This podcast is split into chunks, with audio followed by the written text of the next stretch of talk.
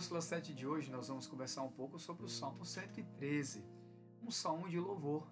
Começa com a palavra aleluia e termina também com a palavra aleluia. O salmista exalta nos poucos versos que ele tem a gratidão e o louvor a Deus. Ele fala que louva ao Senhor e louva e bendiz o seu nome do nascer do sol ao seu ocaso.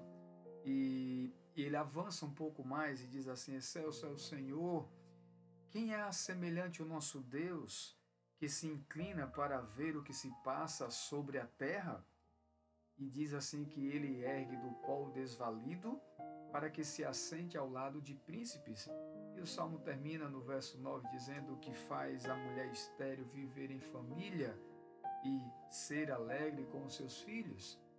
Uma passagem muito, muito interessante e oportuna para nós hoje. Ah, Tempos de necessidade requer de nós um, uma escola de aprendizado do sofrimento. Talvez a luta, a pobreza, dificuldades diversas faz parte da cadeia ou do currículo do cristão, do herói do Senhor. O Salmo 113, ele diz que apesar de toda a glória, majestade divina, ele não retarda ou ele não se inibe para vir atender a necessidade de um pequeno que para muitos passa a ser despercebido. Que conforto, né? A frágil e vulnerável humanidade.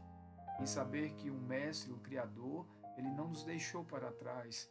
Ele continua atento ao nosso clamor e às nossas mais pequenas petições. Outra questão interessante é que é uma grande verdade, profunda verdade encontrada nesse salmo, é que nenhuma filosofia humana jamais poderá compreender o amor de Deus, a sua bondade que transcende todo esse conflito cósmico entre o bem e o mal.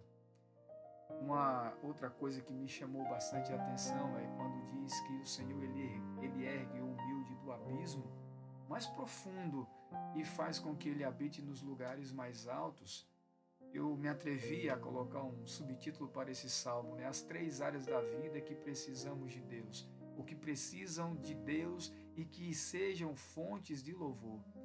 Eu me acosto aqui a algumas citações de F.F. Bruce, quando ele diz que, a título de ilustração, a passagem paralela do Salmo 113 é a história de Ana, 1 Samuel 1 e 2, com uma base dessa experiência onde Deus observa e pode dar vida, a vida nova de maneira miraculosa. Uma feliz mãe cujas suas súplicas agora foram atendidas e agora ela diz que tem motivos para louvar.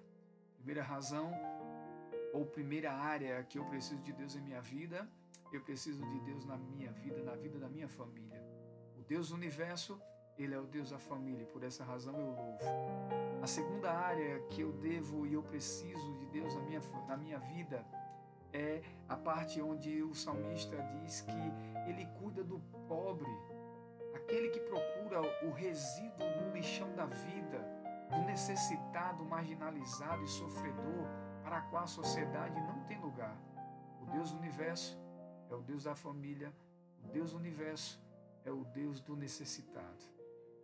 Duas razões, duas áreas que eu preciso de Deus em minha vida: na família e na necessidade. Por isso eu louvo. A terceira área, para finalizar, o Deus do universo é também o Deus do necessitado espiritual. Um Deus como esse merece o nosso louvor. Posso orar por você? Podemos louvar juntos através de uma oração? Pai Celestial, muito obrigado, Senhor pelo estudo da tua palavra. Obrigado porque tu és o Deus universo que se compadece da família, do necessitado físico e do necessitado espiritual.